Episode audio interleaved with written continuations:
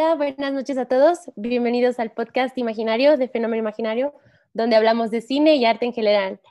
Esta noche vamos a hablarles de The Five Bloods de Spike Lee, pero antes que empecemos, quiero presentarles quiénes están conmigo esta noche. Chicos. Hola, yo soy Abigail, qué gusto estar con ustedes otra vez. ¿Qué onda? Gastón Romero, hola. Hola, mucho gusto, yo soy Manuel Villanueva, aquí estamos otra vez. Buenas noches, Latino. No, no, dale. No, lo lamento. Soy Adam. dale. Buenas noches, Latinoamérica. Camilo de Uruguay, de vuelta con ustedes. Hola, hola, ¿cómo están? Soy Quique. Y yo soy Lori. Y este, también quiero anunciarles que por los mil seguidores que ya tenemos, mañana tenemos una sorpresa. Bueno, ya no ni tan sorpresa, ¿verdad? Este, ya les dijimos, va a venir una invitada muy especial eh, para que la entrevistemos. Se llama Danae Reynó. Ha trabajado en películas como Club Sandwich y Lady Rancho, así como también en numerosos cortometrajes de el CCC y otros este, compañeros. También este, que tenemos las secciones de anime, videojuegos. Mañana tenemos em, series con Emanuel. Si les quieres contar un poquito, Emanuel.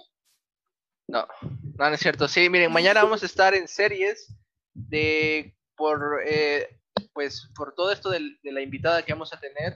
Eh, vamos a estar de 7 a 8 y media más o menos para que nos acompañe. Y el domingo, el domingo sí vamos a estar a la, a la hora que normalmente estaremos en un futuro que es de 9 a 10, 10 y media más o menos. Hablaremos de, este, de una serie que le llamaron en español Esta mierda me supera. Y el domingo hablaremos de la famosísima y muy sonada serie de Amazon Prime, The Voice. Gracias, Emanuel. También, Adam, ¿puedes contarnos qué vas a hablar mañana en anime? Claro, claro. Mañana vamos a hablar de algunos estereotipos bien raros que, que si eres otaku tal vez conoces, pero si no, tal vez no. Entonces le vamos a explicar ahí qué es yandere, qué es undere, qué es deredere. Y hay muchos deres que mencionar, entonces ahí mañana los esperamos para que entiendan de qué habla su amiguito cuando dice que la yandere de tu amiga no sé qué.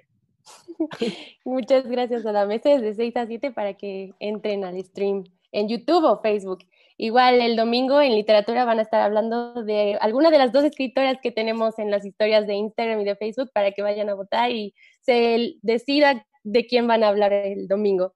Em, y el lunes también vamos a empezar una nueva sección en cine. Vamos a hablar de noticias, igual de 8 a 9, para que estén viéndonos por ahí. Por eso, pues creo que hoy no vamos a elegir película, pero ahorita al final les explicaremos cómo está la dinámica de ahora. ¿Sí, Kike? Igual quería agregar rápidamente que visiten nuestro sitio web, fenomenimaginario.com, donde estamos subiendo contenido extra, todos los podcasts, datos curiosos, detrás de cámara, y también que nos ayuden a compartir este stream, que como nos decía Camilo hace poquito, que le pongan en la campanita para que les llegue la notificación. Cuando subimos los en vivo y que también nos sigan en todas las redes sociales, estamos como Fenómeno Imaginario en todos lados. Ahora sí.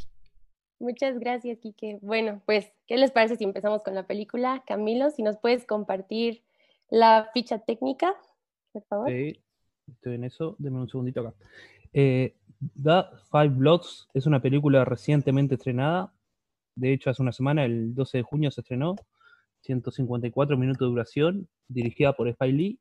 En el guion tenemos a Spike Lee, Kevin Wilmot, la música a cargo de Terrence Blanchard la fotografía, Newton Thomas Seigel, el, género que abarca es drama bélico y toca la guerra de Vietnam, y está protagonizada por Delroy Lindo, Clark Peters, Norm, Lewis, Isaiah Whitlock Jr., Chadwick Oseman, Jonathan Majors y tiene una intervención de Jean Reno.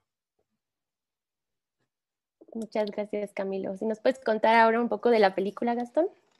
Sí, creo que sí, con muchísimo gusto. A ver, la película trata de, muchas cosas, pero básicamente eh, se trata de cuatro, de cuatro eh, veteranos de la guerra de Vietnam, quienes regresan a este país para buscar eh, los restos de su líder Norman Earl Holloway, interpretado por Chadwick Boseman, y además también regresan por un paquete que habían dejado enterrado en los años de guerra, que mm, eran unos lingotes de oro y, iban a regresar básicamente por, ello y, y, recordar pues la tragedia que vivieron en esos años.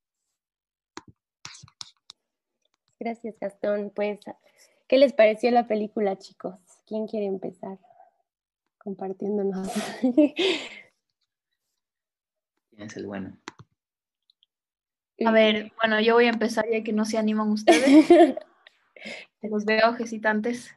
Bueno, em, primero les quiero agradecer por haber recomendado la peli, porque ya era hora de que veamos una peli así.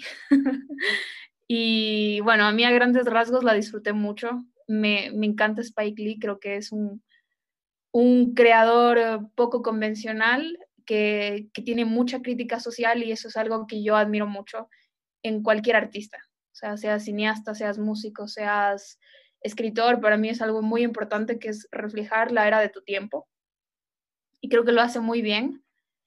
Eh, al reflejar esta historia de, de, cinco veteranos, que, bueno, en este caso cuatro, y sí, cuatro porque se, se muere uno, no sé si estoy permitida para decirlo, pero bueno, spoiler, se, muere, se, muere, Sí, sí, sí. Se muere un, el, el, el, gran Norm, que es una figura interesantísima.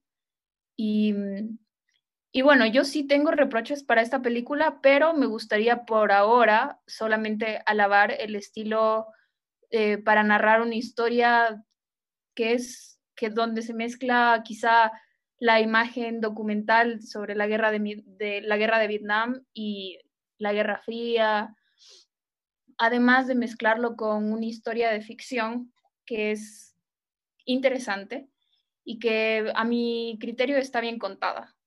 ¿Ustedes qué creen? ¿Tú, Gastón, qué opinas?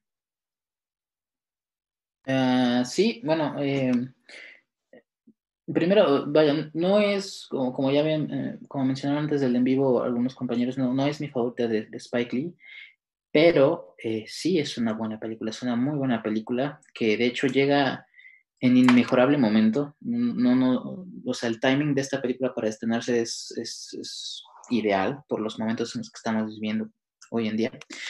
Eh, la siento una peli con mucho discurso eh, con, político, eh, racial, como lo viene haciendo todo, casi toda la filmografía de Spike Lee.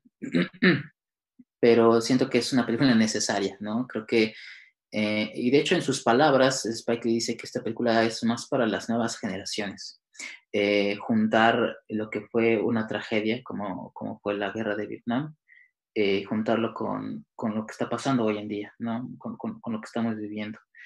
Eh, entonces creo que eso es un gran acierto. Sí, tiene, tiene, tiene varias fallas, bueno, si se puede decir así fallas, porque claramente eh, Spike Lee es un director que no, es no es ningún principiante, ya lleva muchos años en el ruedo, pero, pero sí, creo que no, no es de sus mejores películas, pero sí la considero necesaria de ver. Por ahora es como que lo, lo que tengo que decir. Uh, más adelante vamos a ahondar en, en, lo demás. No sé qué pienses tú, este, Adam. Tantito dice que tantito. Pues Emanuel, cuéntanos, ya habías bajado hace rato tu micrófono. ah, sí, sí, sí. Eh, pues miren, la película me gustó sinceramente la disfruté, o sea, diga, o sea, disfruté la película, hay unas películas que no, no, las aguanto, que digo, ya quiero que se acabe, y de hecho esta película no me pasó eso. Defi ah, tengo que aceptar que la primera hora de la película sí me costó, no para un de ya no quiero ver esto, pero sí me costó el, el ese inicio cuando te presentan a los personajes, de quiénes son y qué están haciendo, casi que una una película de estos chicos que se reúnen para recorrer viejos lugares, ¿no? Y hallar, obviamente, lo que ya nos dijo Gastón, que es el cuerpo de, de su amigo, del quinto, y el, el, oro que escondieron ahí hace años. Y pues esta presentación me hizo un poco aburrida hasta cierto punto, pero pasando a lo bueno y a lo más interesante para mí de esta película, que es la siguiente hora 40 aproximadamente de la película, hora y media, perdón, me gustó muchísimo. O sea, esa crudeza con la que te demuestra cómo matan a las personas, o sea, prácticamente lo que es la guerra en general, es imposible no hacerlo de otra manera. No sé, o sea, en aspectos técnicos ya nos dirá Gastón, si es este de lo más realista posible que, que, que se pueda hacer hasta ahora en el cine, pero definitivamente funciona muchísimo a lo que quiere, digamos, darnos a entender Spike Lee con la película. Me gustó mucho esta segunda parte de la película, la disfruté, sentí que los personajes lograron, logré, porque me sí es cierto, es una película de personajes también. Todos, estas, todos estos eh, veteranos de guerra tienen parte fundamental en cada parte de la película y nos transmiten, hasta el hijo, ¿no? Hasta el hijo que empezamos viéndolo como un poco eh, medio inofensivo, eh, llega a sacar algo de, de al, pues al estar o a poner, al ponerse en esas situaciones tan complicadas llega, a sacar un poco de, pues de, de, lo que era su padre también, ¿no? No es lo mismo, obviamente, su padre se veía que era un maldito hijo de la chingada, pero él tenía más corazón y eso, eso me gustó, me gustó la, la, alianza que había ahí, el enojo, la desesperación, todo esto que te lleva a, sufrir lo que ellos habían sufrido. Hablábamos hace unos, hace unos podcasts de, del estrés, no, ¿cómo es? El, el estrés postraumático. Estrés postraumático de las personas que fueron a la guerra aquí se, seguimos con lo mismo, todos ellos sufren de eso y en una parte de la escena, una parte de la escena, una parte de la película ellos lo expresan más o menos de cómo lo viven cada uno, no es igual en todos. Y eso me gustó, me gustó mucho la introducción, me gustó mucho la manera en la que nos lo presentan porque llegan fuerte al momento en los que ellos tienen que, sacar todo, ¿no? La película me gustó bastante y eso es lo, que tengo que decir por ahora. Eh, igual me, gustaría agregar rápidamente que creo que eh, parte de entender el arte es también contextualizar el momento en el que se hizo y en el momento en el que se expone. Y precisamente esta película creo que queda como anillo al dedo. Porque recientemente con los eventos que han pasado en Estados Unidos, esto sirve como una crítica enorme hacia tanto la presidencia, incluso hay una, digamos que una referencia a Donald Trump muy directa en la película, y también este habla mucho del racismo. Y junto con el asesinato que pasó hace relativamente poco de, ay, se me fue el nombre, pero que fomentó el movimiento Black Lives Matter en el hashtag. George Floyd. Ajá, George Floyd. George Floyd. gracias. E, esto queda con un impacto incluso mucho mayor. La crítica que hace hacia el racismo, digamos, vigente que se vive tanto en Estados Unidos como en todo el mundo, hace, digamos, que este golpe de realidad. Y a mí me encanta cómo maneja con, con estos fragmentos hasta de documentales. Vemos escenas de discursos al principio, vemos escenas hasta de me parece que es este eh, daños como de una bomba nuclear, no estoy muy seguro. Pero este también muestra un balazo, sí, una muerte de un balazo en la cabeza de una persona real. Y es hasta gore eso. Y me parece increíble, me parece increíble eso, porque es un retrato de la realidad, ¿saben? Y es, es ficción, pero realmente está más apegado a la realidad que muchos otros documentales que hemos incluso hasta platicado en este podcast. ¿Qué opinan, chicos? Yo soy el único que se levantó mal hoy. Yo, yo no he dicho tampoco. No, no me digas que no te gustó la película. No, en comparación al otro día que hablamos de John Wick, que habían planteado que John Wick es una película honesta, esta, eh, la de Spike Lee, me pareció pretenciosa. O sea, a nivel eh, de discurso no me funcionó. Porque trata dos cuestiones eh, bastante contundentes. Por un lado, la guerra de Vietnam, los soldados que sobrevivieron, que volvieron de la guerra de Vietnam, que no fueron bienvenidos por la sociedad norteamericana en su momento, y por otro lado los soldados que volvieron de la guerra de Vietnam de color. O sea, es un discurso que ya, eh, ya del vamos, es un discurso poderoso. Pero siento que la película no me transmitió ese discurso. O sea, lo que la película quería decir se sustentaba en base al material de archivo, el material documental, pero lo que la película contaba, quitando eso, la parte de ficción, netamente de ficción, como que constantemente no te lo decía, te empujaba. Yo sentía que el director me empujaba hacia el lugar que el que quería llegar, pero la película no me transmitió el discurso. Eh, pues yo me quedo un poco del lado de Camilo, no me gustó tanto la película. Tampoco, bueno, es que estoy como en un limbo, no me gustó, tampoco me desagradó, no la volvería a ver pero ni aunque estuviera en la tele. pero tampoco es como que, ah, fea, ¿no? Tampoco, pero sí siento que no, hay, hay, algo extraño, no sé qué es, no sé si sea lo que dice Camilo, pero sí hubo algo que me llegó a hastear y como dice Manuel, la primer Bueno, hasta que explote el amigo, la verdad, yo no, yo estaba muy aburrido. Disculpen la falla, una falla técnica, tuvimos aquí un problemita con la transmisión, pero bueno, ya estamos de vuelta. Este, con- continuemos contigo, Lori, que, que te, te cortamos, disculpa.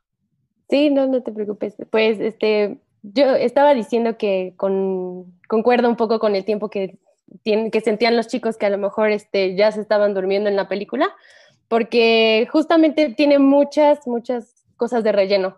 Diálogos, situaciones, como yo estaba diciendo ah, un poco de una escena en la que están en el, buscando el oro. Incluso también creo que cuando ya se vuelve un poco loco el papá de este chico, eh, también es muy redundante con lo que dice. Creo que hay, hace como cuatro o cinco veces afirmaciones de están de acuerdo conmigo y hay también escenas en las que te habla a la cámara y como que te desconcentra un poco, no sé, yo así lo sentí, pero este... No, esas escenas son muy buenas, Lori. Son para mí las mejores cuando ve la cámara y hace sus discursos. No, no, no, no, antes, Uf. más antes.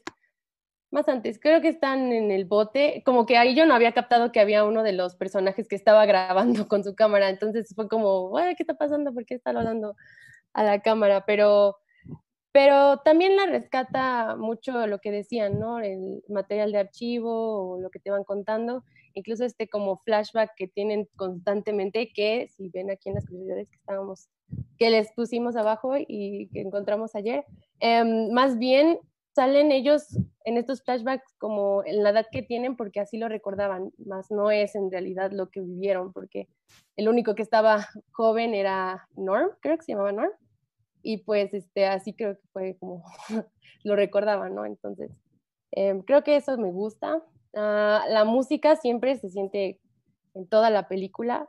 De hecho, es muy, es, pues creo, creo que influencia mucho en Spike Lee todo, toda esta toda esa este, corriente ¿no? musical que tiene, porque también le hace homenaje a una película que se llama Apocalypse Now, de 1979, y se siente, se ve, bueno, notas mucho en qué parte es, ¿no? Que es cuando va así por los canales estos, en la barquita. Y pues no sé qué más, quien eh, quiera. ¿Puedo, ¿Puedo dar ¿Sí? un pequeño dato? Claro que sí. Para quien, para quien no esté escuchando, no esté viendo porque- y no conozca eh, al director, que influencia mucho ese hecho, que el director Spike Lee es un director de color. Y eso influencia mucho en, en lo que se quiere decir en la película. En toda su filmografía. Sí, y- En toda su, film- sí, en toda su obra, E- general. e- Eso es imprescindible porque el cine no, no nada más funciona como entretenimiento, no nada más funciona como, digamos, reflexión, también es una crítica a la sociedad. En, la may- en algunos casos, no en todos, no en todos los casos, pero en algunos casos sí funciona hasta como crítica y justamente creo que a veces eh, las películas de Spike Lee eh, a- a- tienen ese retrato, digamos, como de lo que él siente como frustración o incluso como una crítica hacia la sociedad que está viviendo en ese momento. Yo quiero, yo quiero decir algo. Para mí, ver esta película fue súper importante, porque yo, yo sigo bastante temas políticos, me encanta, me encanta la crítica social en general, leerla y verla. Pero eh, yo quisiera como organizar los puntos de la película, porque primero es una película larga y está cargada de información, y también está cargada de, de imágenes y de, cierta, mm, y de ciertas referencias que, como ya lo dijeron, de la cultura negra en Estados Unidos, que es muy importante, muy, muy importante para la música, para el cine. Por ejemplo, menciona, eh, hace referencias a Marvin Gaye en primer lugar, porque él es parte de la música, Aretha Franklin, eh, Muhammad Ali, eh, y, esta, y esta parte de la historia que siempre queda olvidada, que es cuando eh, en las guerras eh, básicamente el gobierno sacrificaba más a vidas negras que a vidas blancas. Hay una, hay una parte que me gustó mucho cuando dice más o menos que ellos son carne de cañón y que los jóvenes blancos con, con privilegio pueden quedarse estudiando a la universidad mientras ellos tienen que salir allá a luchar en la guerra. Entonces, a mí todo, todo eso para mí fue muy importante que, que lo recalquen, que, y que lo mencionen, digamos, con énfasis. Quizá entiendo el hecho de que el, el, el, el director quiere empujarte, como dice Camilo, empu empujarte que tú entiendas el, el, discurso de defensa sobre, sobre la importancia que es la, la cultura negra, lo importante que son las vidas negras. O sea, entiendo que esté empujando, pero para mí sí es necesario. Para mí es necesario todo lo que hace y para mí fue muy refrescante ver este tipo de cine porque hace tiempo que no veía algo parecido y quizá es parte del estilo de Spike Lee y, y yo estoy, este, la verdad, sorprendida con todo lo que me dejó. Anoté muchas cosas porque me dejó mucho para reflexionar.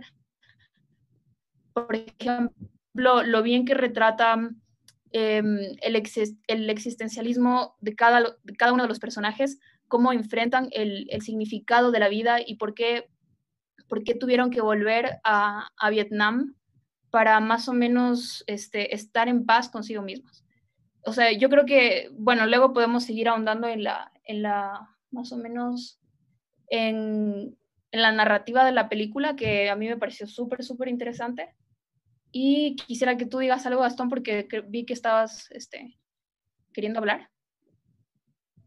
Sí, eh, sí, eh, sí, estoy de acuerdo contigo. A, mí me parece que eh, igual los personajes regresan porque todavía tienen asuntos que resolver, ¿no? Y consigo mismos. O sea, es, curioso que para resolver sus problemas internos tengan que volver a ese lugar donde empezaron a sufrirlos. Em, y claro, obviamente se, se, van como, en algunos casos se van reivindicando o en otros terminan, su, terminan como su, encontrando su propósito, ¿no? Como el personaje, para mí, eh, eh, el personaje de Paul, creo que es el personaje que se roba la película, interpretado genialmente por Delroy Lindo, eh, en el que, pues, para mí Paul es el personaje más interesante porque es una representación del daño que tiene la sociedad este, norteamericana, el daño que ha sufrido por todos, por todos estos acontecimientos que han, que han azotado en los últimos 40 años, ¿no? Las guerras, eh, los, los, problemas psicológicos, todo lo que se viene arrastrando, incluso hasta el día de hoy, ¿no? Como gente influencia, a este tipo de personas, ¿no? Como, como bien critica esta película hacia el gobierno de Donald Trump, que no es ningún secreto que Spike Lee odia a, a, Donald Trump. De hecho, para él es el peor presidente de la historia de los Estados Unidos.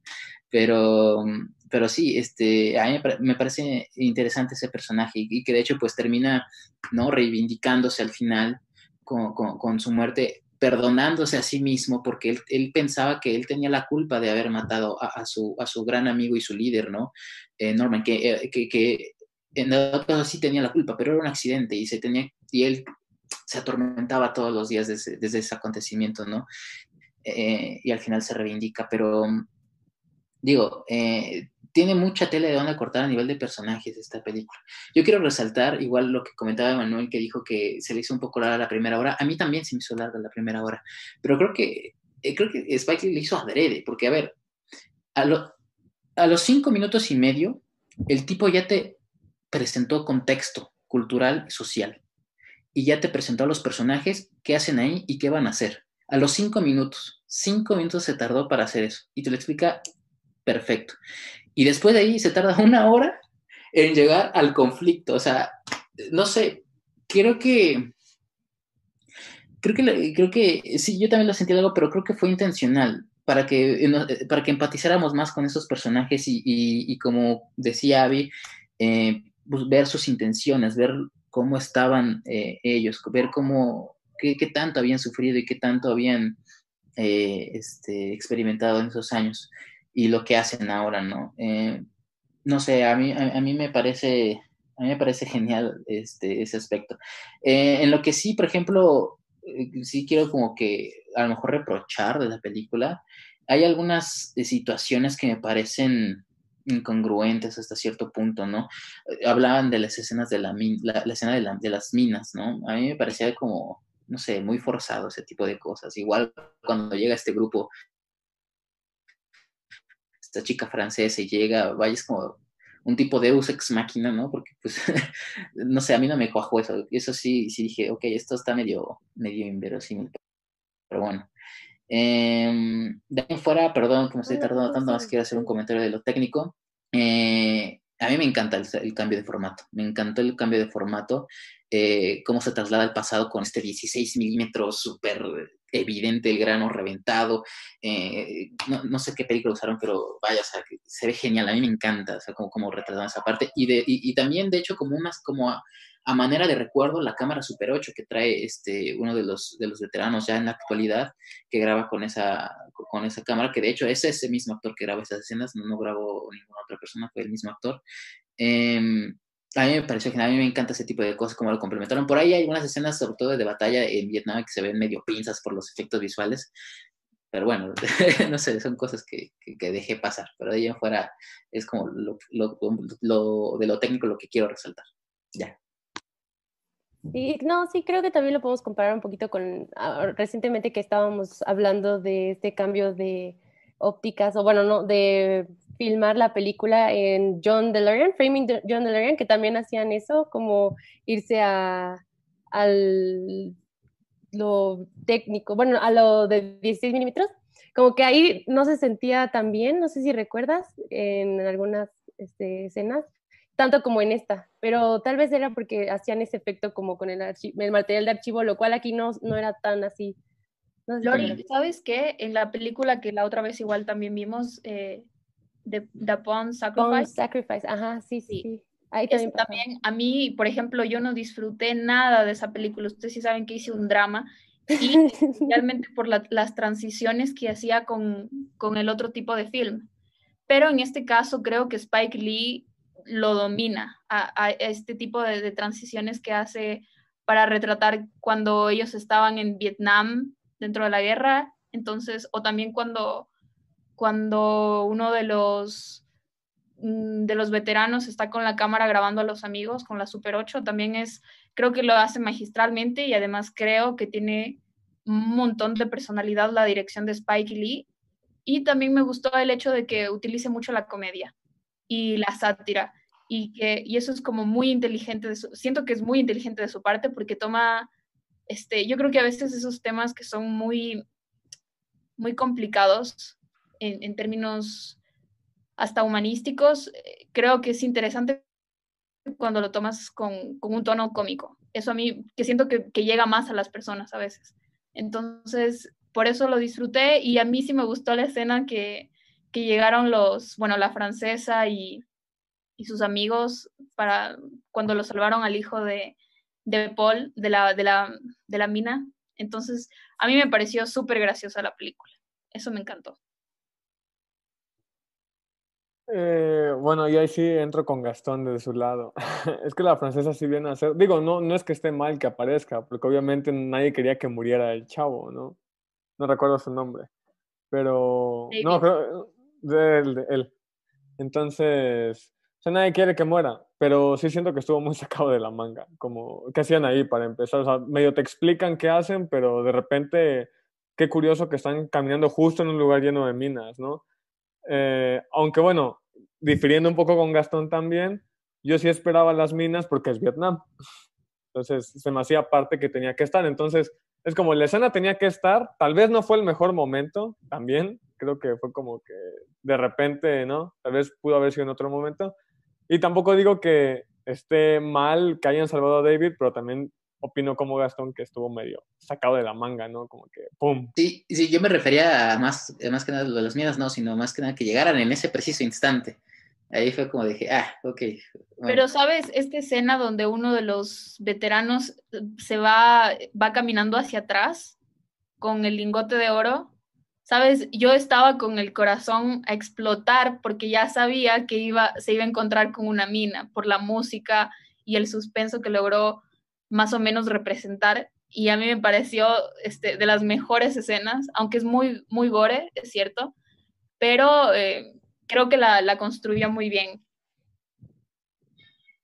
Aunque a mí me hubiera parecido, es que se me hace extraño que un veterano de guerra no tenga idea más o menos del tipo de terreno en el que está. Se me hubiera hecho más lógico que donde estaban los lingotes regados, porque se entiende que la misma montaña tuvo como deslaves o algo y provocó que se regaran cosas. Ahí te creería más que encuentren una mina. Pero siento Eso que estaba genial. fuera. Ajá, sí, yo, yo ahí me lo esperaba. Por eso digo, se me empezó a hacer larga la película y cuando yo esperaba la acción no pasó. Llega ya tiempo después. Y digo, como dice Gastón, se me hace un poco sacado de la manga, ¿no? Como que apareció. No está mal porque tenía que aparecer, pero sí no siento que fue en el momento preciso, por así decirlo. Claro, y yo si tuviera que decir algo negativo de la película, eh, me inclino hacia la idea de que el líder, digamos, eh, Black Panther, no, Norm, Norman, no sé cómo se llama. Norm. Ah, Chadwick Boseman, ¿no? Así se llama el actor. Siento yo que Stormy Normie. a, a mí personalmente tal vez eh, no me convenció la idea de que él fuera el líder, ¿saben? Yo entiendo que hay una escena en particular donde él tiene la escopeta y atrás se ve como, digamos, la, el simbolismo del, del rey, que es como el- estos picos.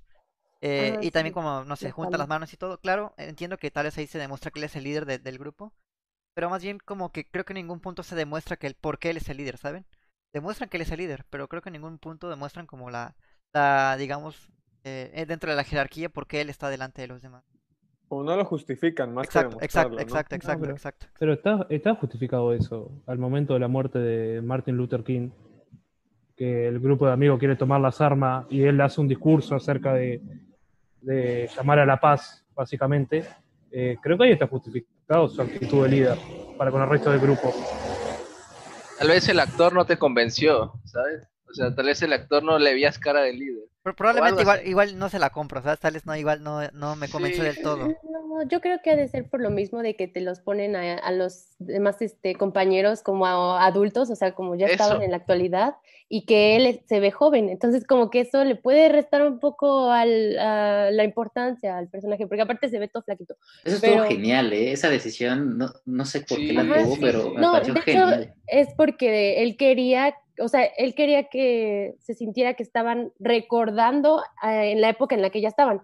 O sea, no, no como un flashback que vemos comúnmente, que ellos están jóvenes y así, no, más bien ellos, como estaban en esta edad, recordando Sí, a su sí, amigo. recordando sus, sus recuerdos, pero con ellos, ¿no? Ajá, Sí. Ya, ya, ya ven que dicen esta frase de que recordar volver a vivir. Pues yo creo que justamente eso es lo que retrata la esto es lo película. Como recuerdan, lo están volviendo a vivir incluso en la edad que tienen. Lo vemos desde que inicia, ¿no? La película cuando se reencuentran y todo, cómo se emocionan, sí, pues están, están en todo momento viviendo todo es lo que, que les Spike Lee, Spike Lee le dijo no a los efectos de The Irishman. Así que esa es otra. No, pues de- de- déjame decirte que esta es su película, bueno, me parece creo que es su película más ambiciosa de Spike Lee.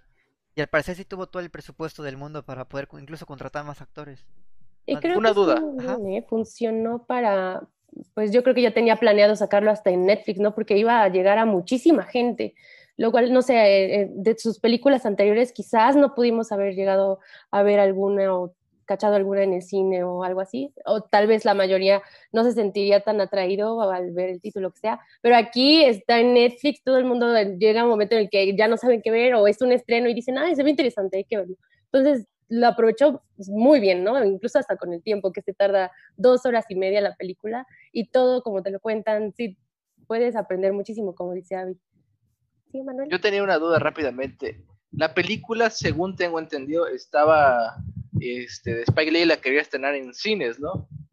Pero creo que no se pudo. O ya era de, desde el principio de original de Netflix. Netflix le invirtió dinero a, a la película. O. Spike Lee la hizo y Netflix la compró. Según yo era como en el caso de Scorsese y Cuarón. O sea, la película la iban a estrenar en salas de cine antes. Eh, para que compitiera en diferentes festivales y en los Oscars. Y ya después estrenarla en, en- en Netflix. Pero pues por, por la pandemia creo que ya no se pudo.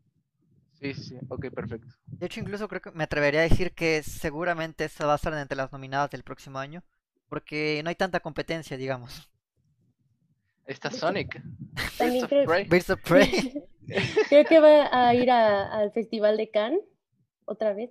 Estábamos viendo en la... Ah, sí, de hecho Camilo había dicho que Spike Lee iba a ser el presidente del jurado, ¿no, Camilo? Iba, iba, iba a ser el presidente hasta que se suspendió el festival. No sé en qué quedó eso. No, pues seguramente igual iba a estar hasta virtual. sí, sí, igual y es virtual. Y pues creo que como, como decíamos antes de que se cortara la transmisión, cae como anillo al dedo esta película, sobre todo por el, la situación que se vive actualmente, porque justamente al, a al estar esta situación de pandemia, todo el mundo está en su casa, puede consumir eh, la película en Netflix. De hecho, estaba en el top 5 de México.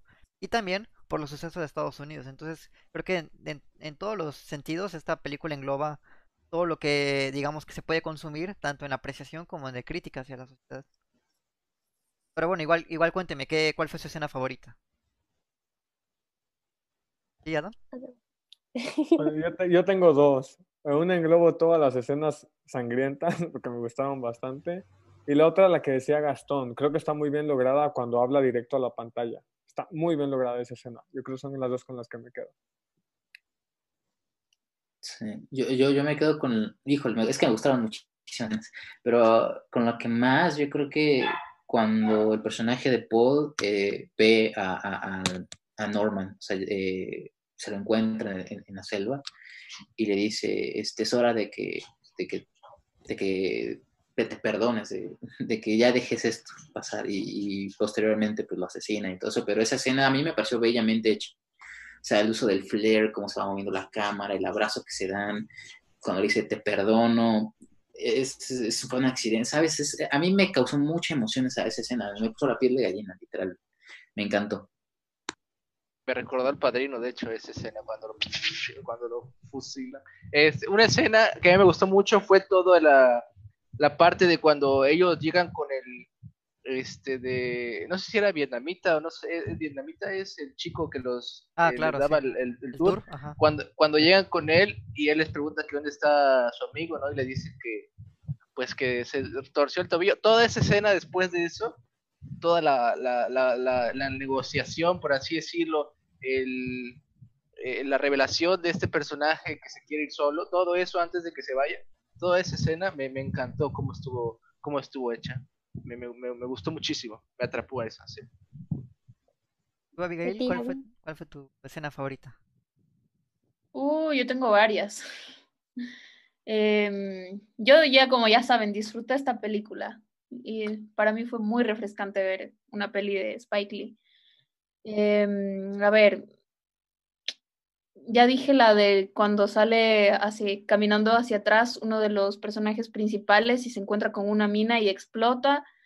Y también diría que está eh, súper bien trabajada esta escena. Me gustó, de hecho, este protagonismo, digamos, parcial que le dieron a David, el hijo de Paul, cuando se le acerca a la francesa.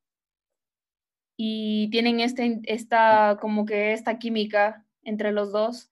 Y luego viene uno, supongo que era como más o menos el amante de, de la francesa, y empieza a recriminar y empiezan a, digamos, a reproducir estos estereotipos que, tiene, que, que usualmente la gente tiene de los franceses, que es que los franceses consideran a los norteamericanos o a los estadounidenses como personas incultas, que no, no hablan otro idioma, como que siento que reprodujeron muy bien este estereotipo y lo hicieron en algo gracioso. Cuando le dice, eh, ustedes eligieron a Donald Trump, le dice uno de los, este, este chico, creo que se llamaba Cepo, le dice eso y luego él se levanta, eh, David, y dice, nosotros fuimos los únicos que no votamos por Donald Trump. Irónico, porque el papá sí votó por Donald Trump. Y dice, y nosotros estamos en contra del Ku Klux Klan, y se pegó un discurso que me pareció este, inteligente y cómico a la vez. Eh, disfruté eso, y también la escena bastante gore cuando, cuando vienen los vietnamitas a querer llevarse el oro, y, y bueno, y ocurre toda esta escena sangrienta de que de que Paul lo acuchilla a uno y, y, al hijo le disparan en la pierna. Y bueno, esa escena diría que está súper bien trabajada. ¿Y Camilo, tuviste alguna que No, te haya gustado? yo, de, de hecho, no tuve ninguna escena puntual que me gustara porque no me Cuando gustó la terminó. película. Cuando los créditos finales, sí, no me gustó. La tipografía. No, igual, igual de todas maneras reconozco que hay, tiene varios recursos bien utilizados.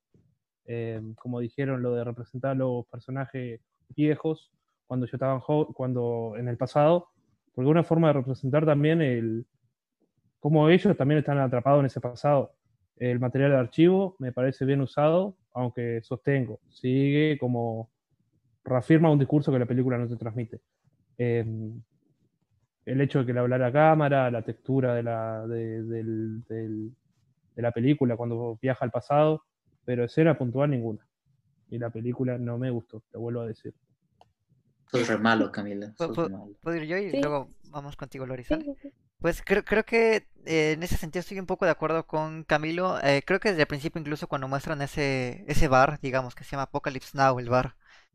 Este, y tienen la referencia de la canción de la marcha de las Valquirias, me parece, o el vuelo de las Valquirias, no me acuerdo. se llama la El vuelo. canción, El vuelo de las Valquirias. E incluso ellos mismos mencionan películas como la de Rambo y mencionan una de Chuck Norris. Deja un poquito alta la vara diciendo como yo esperaría esta una película épica de guerra. Y claro, sí lo es, claro, sí lo es. Pero al menos yo siento que al tener este antecedente de Apocalypse Now, creo que eh, se limita un tanto al decir que puede llegar a ser, bueno, yo lo entendí así, que puede llegar a ser una referencia directa a Apocalypse Now para esta película. Y bueno, yo a mí me encanta Apocalypse Now, debo decir que es Sí. de mis películas bélicas favoritas. Y en ese sentido, eh, me agrada la idea de que por momentos este, hay este cambio de, de formato de, de 16.1 a 8 milímetros. Este, pero no fui tan fan de la diversificación de personajes. Por ejemplo, le- les decía desde el principio, ni siquiera me acuerdo el nombre de los personajes. Tal vez no, no, al ser tantos, quizás no pude empatizar con, con los cuatro y luego con el hijo y luego con Black Panther. Y luego, no sé, quizás me, me hubiese preferido enfocarme en, en menos personajes para poder entender un poco mejor, porque vimos la historia de este chico que tiene su, digamos, su amante y tuvieron una hija. Este, vemos a la francesa y vemos como estas historias dispersas a lo largo de, la película. Y también vemos el flashback, ¿saben? Entonces quiero, bueno, yo pa- para mi parecer es como que muchas historias paralelas y esa yuxtaposición a veces puede ser como hasta lenta al ser casi tres horas de película. Y ah, bueno, y como escena favorita yo diría que puntualmente hay una que me gustó mucho y es cuando encuentran el oro por primera vez, están ahí con su hijo escarbando. No sé, esa, esa escena me provocó hasta nostalgia, me provocó hasta este melancolía, no, no sé por qué tal es por el manejo de la cámara o la emoción de los actores, al ver a esa señora de tercera edad como escarbando con tanta emoción, me, me conmovió esa escena en particular. Me gustó mucho, esa es mi escena favorita, cuando están con el detector de metales. Sí, sí, sí. Ah, bueno, eh, creo que justamente a mí esas eran como las escenas que sentía un poco pesadas. O sea, también sí se siente la emoción de los personajes, ¿no? Cuando encuentran el oro, pero creo que podrían como que haberlo hecho un poquito más resumido, no sé, así lo había sentido yo. Pero este, eh, incluso hasta la, la actuación del hijo cuando brincaba como un niño chiquito, yo también había, ahí había dicho así como, "Ay, no, ¿por qué está haciendo eso? Pero bueno. Igual a algunos les agrada, a, a mí tal vez no tanto. Y mi escena favorita es cuando empieza a sonar la, el tema de Apocalypse Now, que empiezan a entrar, a llegar a, a todo este, este lugar de, de Vietnam, ¿no? Esa parte me gustó muchísimo. Pero también ahorita que estoy recordando mejor lo que decía Gastón de la escena en la que, este, no recuerdo su nombre, pero el papá que está como Paul. Paul, ajá, eh, hablándole a la cámara, sí tiene unas tomas eh, muy, muy resaltantes, ¿no? Como una en la que se le atora el, el pie, creo, en una cuerda. Ahí también La yo decía, serpiente. wow, se- se- ah, no, ¿era, un- ¿era una serpiente? O sea, la serpiente derivó a que se... Ah, que, se, o- que sí, ¿no? se quedara enredado, Ah, ¿no? que Sí, se- e- eso se ve increíble, a mí también me gustó mucho eso. ¿Sí, Gastón? No, nada más este, para comentar. eh, creo que eh, entiendo como em, el punto que tiene Camilo, que la película, eh, el material archivo como que te, te, te empuja hacia un discurso que a lo mejor eh, Camilo siente que no, eh, que no transmite la ficción. Yo, yo difiero bastante, sobre todo porque hay, hay dos escenas que son los monólogos que tiene Paul frente a cámara, que uno puede pensar que no tienen sentido porque pues, está como debrayando, está ya en el desquicio total. A mí me parece que no, a mí me parece es un discurso real de resistencia, eh, muy poderoso, igual de poderoso que cualquier otro material de archivo que te muestran en la película. Por lo menos yo sí lo sentí y creo que está muy bien logrado eso. Em, nada más como detalle adicional, quisiera como eh, recalcar que Spike Lee, esta película, eh, de nuevo, eh, cito sus palabras, creo que la, bueno, no sé si la cito bien, dijo que esta película la hizo para las nuevas generaciones, para que, no tanto como una referencia a, viejas películas de guerra, sino una referencia a la situación que estamos viviendo. Y, que de ahí se vayan a buscar diferentes eh, medios para poder eh, entender lo que está pasando, ¿no? Hay una entrevista que, me gustó mucho que le hicieron a Spike Lee, no me acuerdo qué medio era, creo que era Sensacine, no estoy seguro, en donde el entrevistador le pregunta, le hace esta pregunta. Eh, él dice, mi generación, yo, yo crecí en una generación en la que pensamos que nosotros íbamos a cambiar el mundo y creo que fallamos en el intento. No sé qué piensas. Y le dice Spike Lee, sí, estoy de acuerdo en eso, pero también creo en las nuevas generaciones. Creo en que ellos pueden hacer las cosas mejor y que por su tenacidad y por lo que están haciendo creo que puede cambiar las cosas. Y creo que eso está reflejado en el personaje del hijo de Paul. creo que es David, se llama, creo. Ah, digo, o sea, no, no, no, no es que esté enalteciendo esta película, porque no, no, no es la mejor de Spike Lee, claramente pero creo que el, discurso que tiene, lo que, te, lo que te muestra, creo que es poderosísimo y no hay que dejar eh, de lado eso. Creo que es una película necesaria, que todos, todos, todos, todos deben de ver sí o sí.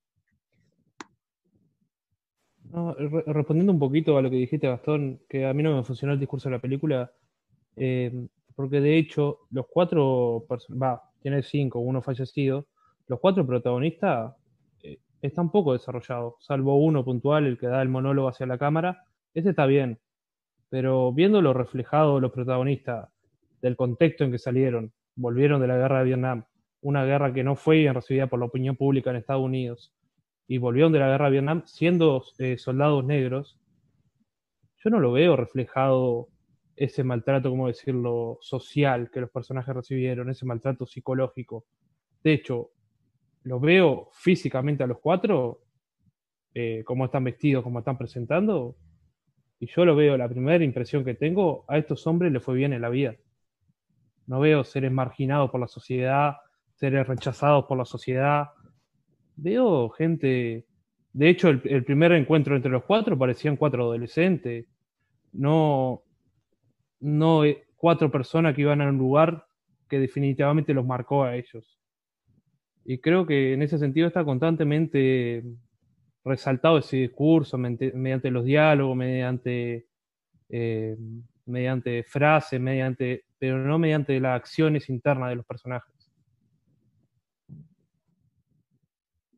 Sí, yo creo que será un poco con Camilo también, por eso digo que no me gustó ni me disgustó, porque siento que el intento fue lindo, es bueno querer hacer algo en, pro de un movimiento, es, es bueno, digo, es respetable, y digo, eso es independientemente de lo que trata el tema, ¿no? Creo que como película así igual no me funciona tanto porque me aburre.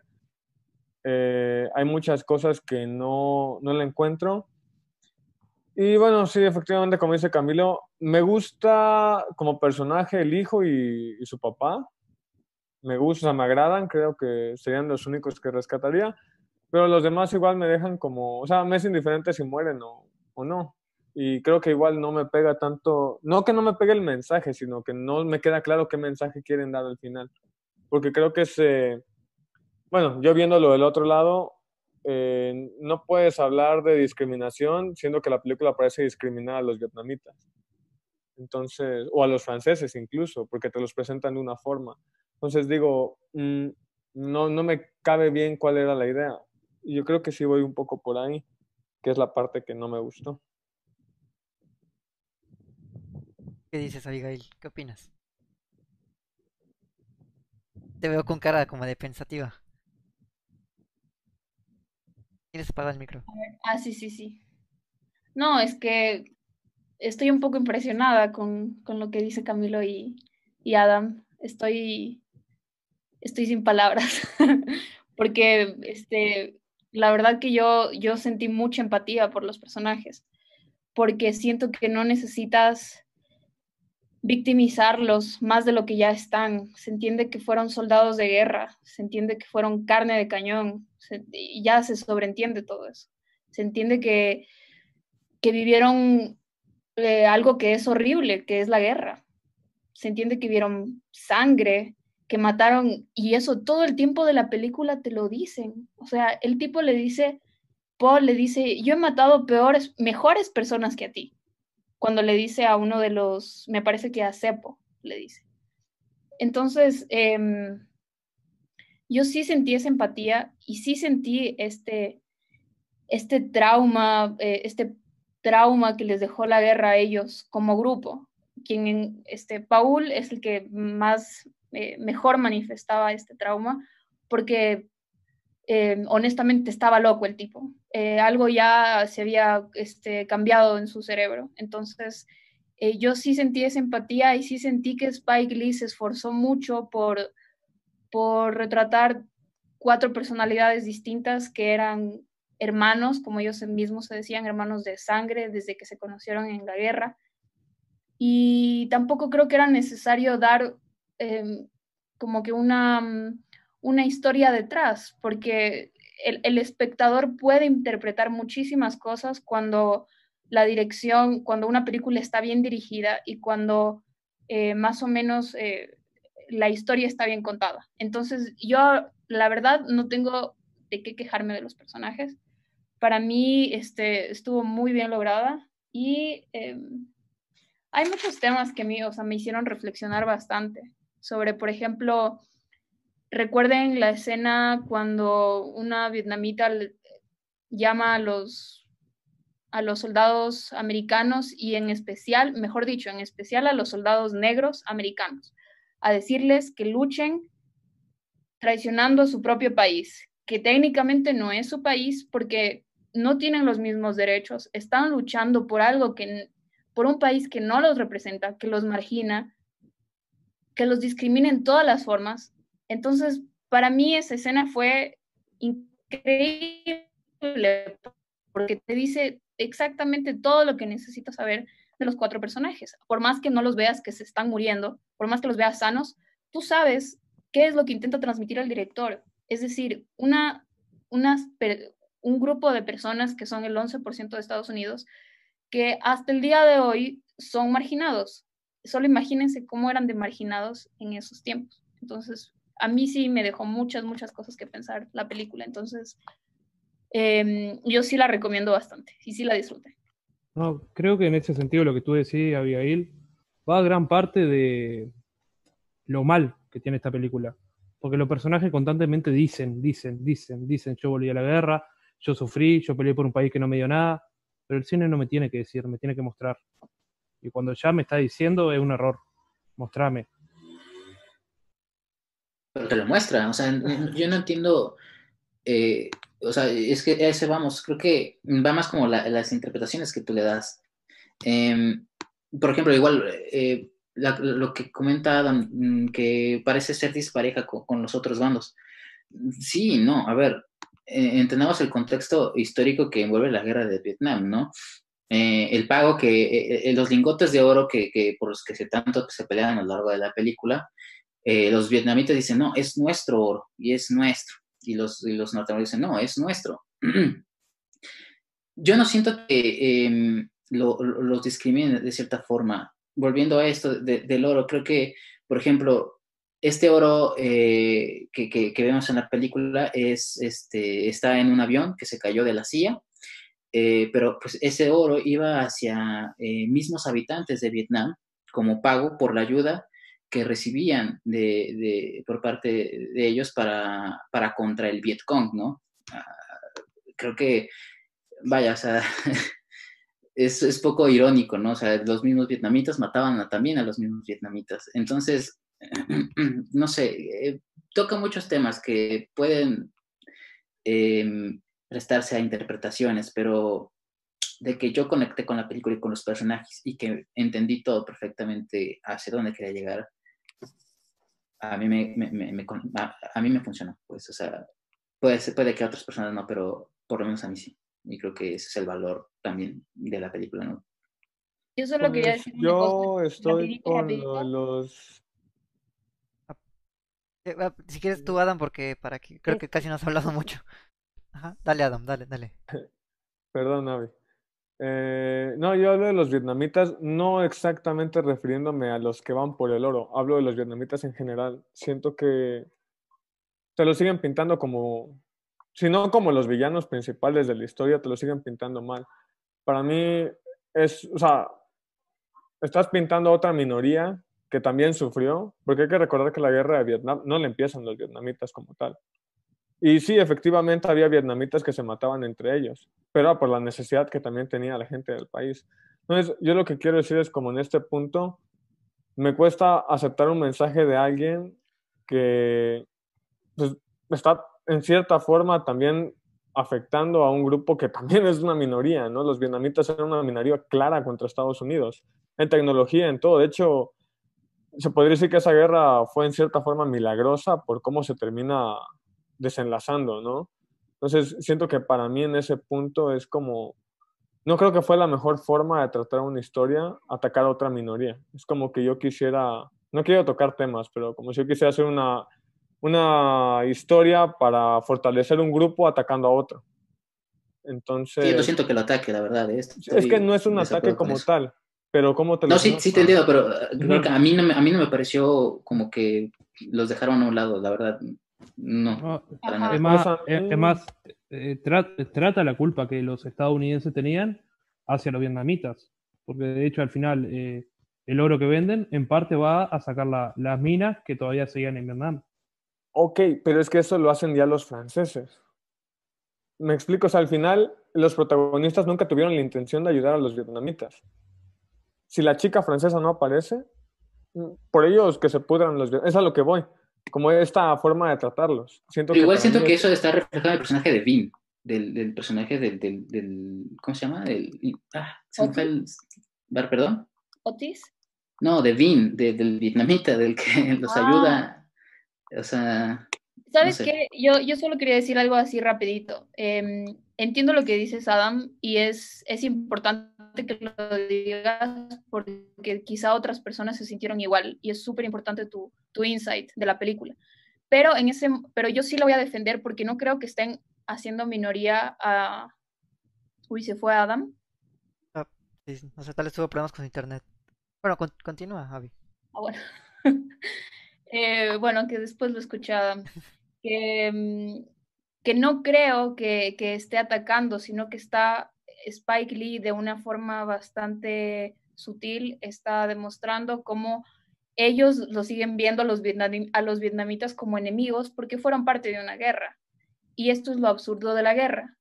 ¿Me entienden? O sea, no, no es que está haciendo de menos a la raza vietnamita o a los vietnamitas, sino que simplemente está relatando algo que es real y que me imagino que todo veterano de guerra pueda sentir por el enemigo, que siguen siendo los vietnamitas, para ellos, en su cabeza.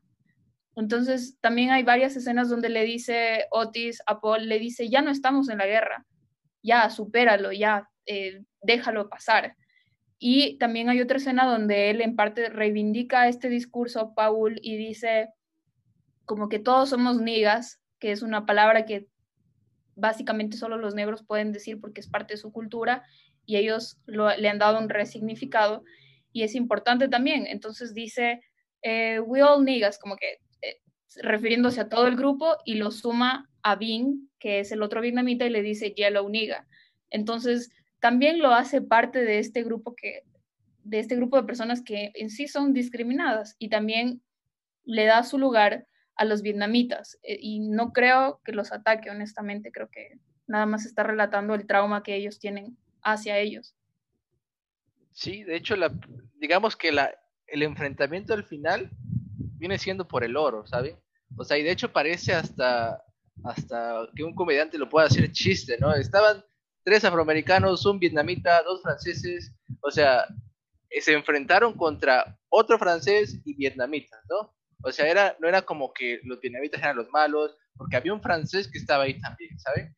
Y ellos estaban defendiendo, y lo que buscaban al final era quedarse con el oro, que era su objetivo, este, de, pues cuando llegaron, ¿no? O sea, puede que luego ese pensamiento fue cambiando conforme pasó la historia, pero como ellos mismos lo, lo decían, a mí mi, lo que me importa es mi gente, literal, no mi gente de todos los, los, los negros que existen en el mundo, no, mi gente de mi familia, ¿sabes? Familia, O sea, exacto, no importa. Y, y luego el otro dice, no, yo soy pobre, pero hay que ayudar a los nuestros, ¿saben? Y es como que les puede cambiar el pensamiento y luego el otro. O sea, el pelear por el dinero, el- la pelea que tiene en sí cualquier persona por el dinero es parte también importante de esta película.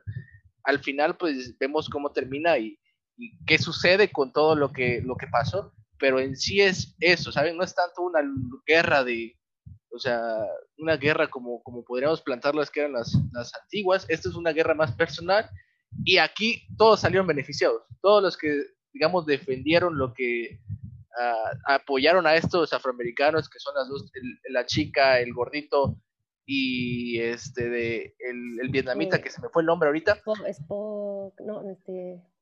Ah, Ajá, bueno, pero el. Ah, Sí, el, sí, sí. el vietnamita, sí, sí, sí. o sea, digamos que se unen para luchar con el mal, ¿saben? O sea, esa es otra manera de verlo también. Sí, creo que esto va más así como una crítica hacia el, bueno, Norteamérica, no sé, no era más, no era tanto entre ellos, o sea, entre Vietnam y este, los afroamericanos, sino más bien el, todo Norteamérica y, y lo, lo que ellos estuvieron viviendo en ese entonces, ¿no? Cuando estaban jóvenes, que pues Sí, sí, sí. lo, incluso lo vuelven a remarcar con todo, todo este material de archivo que nos demuestran cuando se muere Martin Luther King, bueno, que lo matan, todo, todo es hacia, es contra el Norteamérica.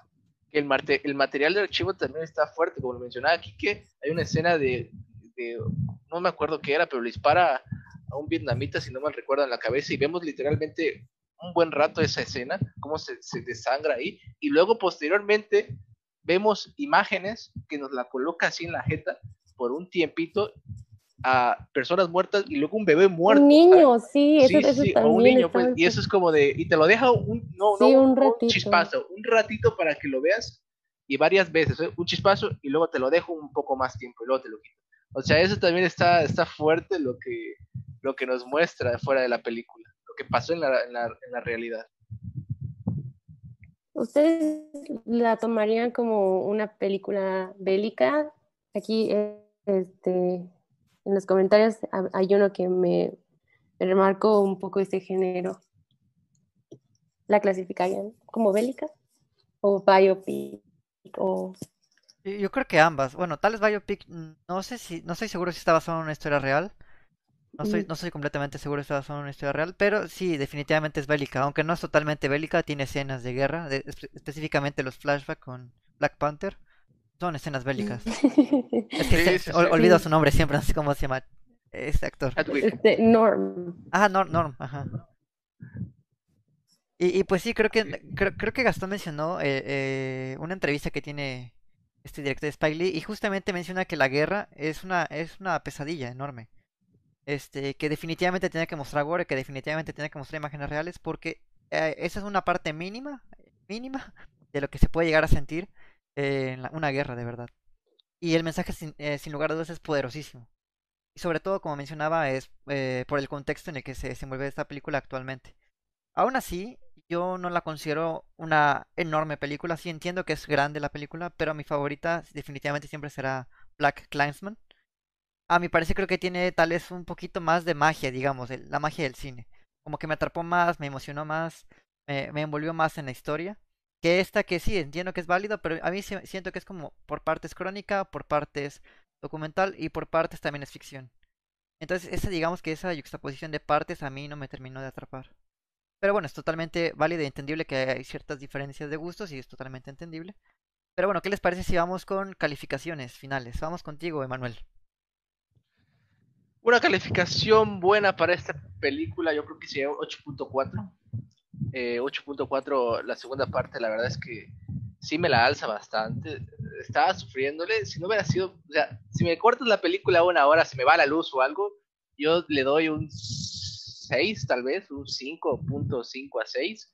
Pero es, es, es, sí le agregó bastante, o sea, sí salvó bastante eso, o sea, sí se, la, sí la paciencia que tienes al ver esa hora, sí te la devuelven. En mi caso, claro. Hay casos como los de Camilo, en los de no funciona, pero en mi caso, un 8.4, 8.3 por ahí. Eh, no, Manuel, medio Hollywood me debe plata a mí. Seguramente, Camilo, seguramente. ¿Cuál es tu calificación, Camilo? No, yo como dije, me pareció una película pretenciosa. Sé que es un mensaje poder- poderoso, pero constantemente te lo están recalcando, te, te lo están subrayando, te lo están reafirmando. Y es muy abarcativa. A mí realmente no me funcionó. Y siendo un poco justo con mi puntaje, si yo a, un- a una película como Frankie Ware le di 4, a esta le tengo que dar un 3. Ok, ok. Avi, ¿qué piensas? Bastante alta, bastante alta la Está mucho mejor que Héctor, definitivamente. ¿Tú qué piensas, Avi? ¿Me pudiera llorar? Claro. ¿Cuál, cuál es tu calificación? Eh, un, un 8.5, por, porque el final no me funcionó. Gastón, ¿tú qué opinas? Concreta. Sí, ya, ya, ya mencioné las cosas que no, no me gustaron. Igual, eh, eh, creo que no, no es de mis favoritos de Spike Lee. Creo que para mí su mejor obra va a seguir siendo Do the Right Thing. Pero es buena, necesaria, entonces por eso le doy un, un 8-8, casi un 9. No sé si... Lor- Lori, ¿estás por ahí? ¿Escuchas? Escucha. Ah, ¿cuán- ¿me, me escuchan?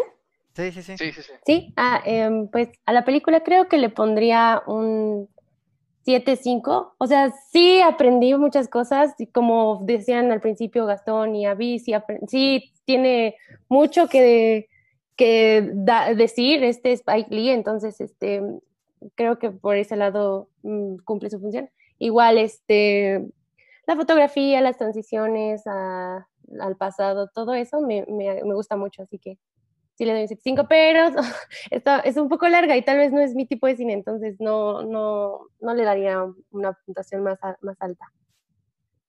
Yo le daré un 8 y por algo que específicamente mencionó ahorita Gastón, porque es necesaria. Muy pocas veces las películas sirven también como un, un, digamos que, una pancarta, un grito a la sociedad. Y en este caso creo que sí es necesario tener este tipo de cine ahora. Muy pocas veces, por ejemplo, quiero, o sea, estoy hablando al aire, quizás si Sonic no tiene una crítica, porque no, bueno, no he visto Sonic, pero tal Sonic no tiene una crítica tan grande como la que tiene esta, por ejemplo, no tiene un valor de producción ni, ni la ambición tan grande, pero bueno, como recalqué un par de momentos, eh, no me encantó la película, así que yo le pongo un 8, 8 cerradito.